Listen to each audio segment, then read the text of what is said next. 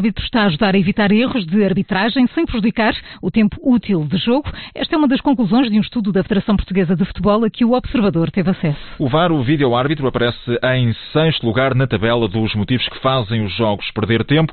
Antes do vídeo-árbitro estão, por exemplo, lances de bola parada, cantos e substituições. As conclusões deste estudo mostram ainda que o recurso às linhas de fora de jogo ajudaram a anular vários golos irregulares, Filipe Ribeiro. O vídeo-árbitro ajudou a corrigir erros de arbitragem e aumentou o tempo útil de jogo.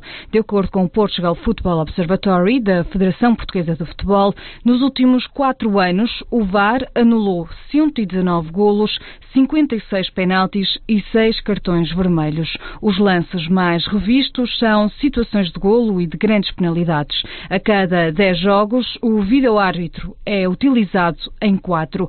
É nos jogos dos primeiros classificados da tabela que mais recorre à ajuda do VAR.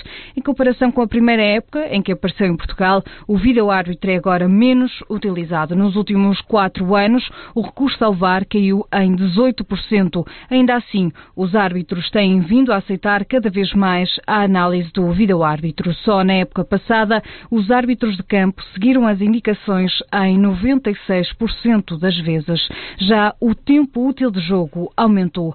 Se antes do VAR o tempo útil de jogo rondava os 51 minutos, agora ultrapassa os 53. Filipe Ribeiro, e as principais conclusões sobre este uso do vídeo-árbitro que chegou a Portugal na época de 2017-2018.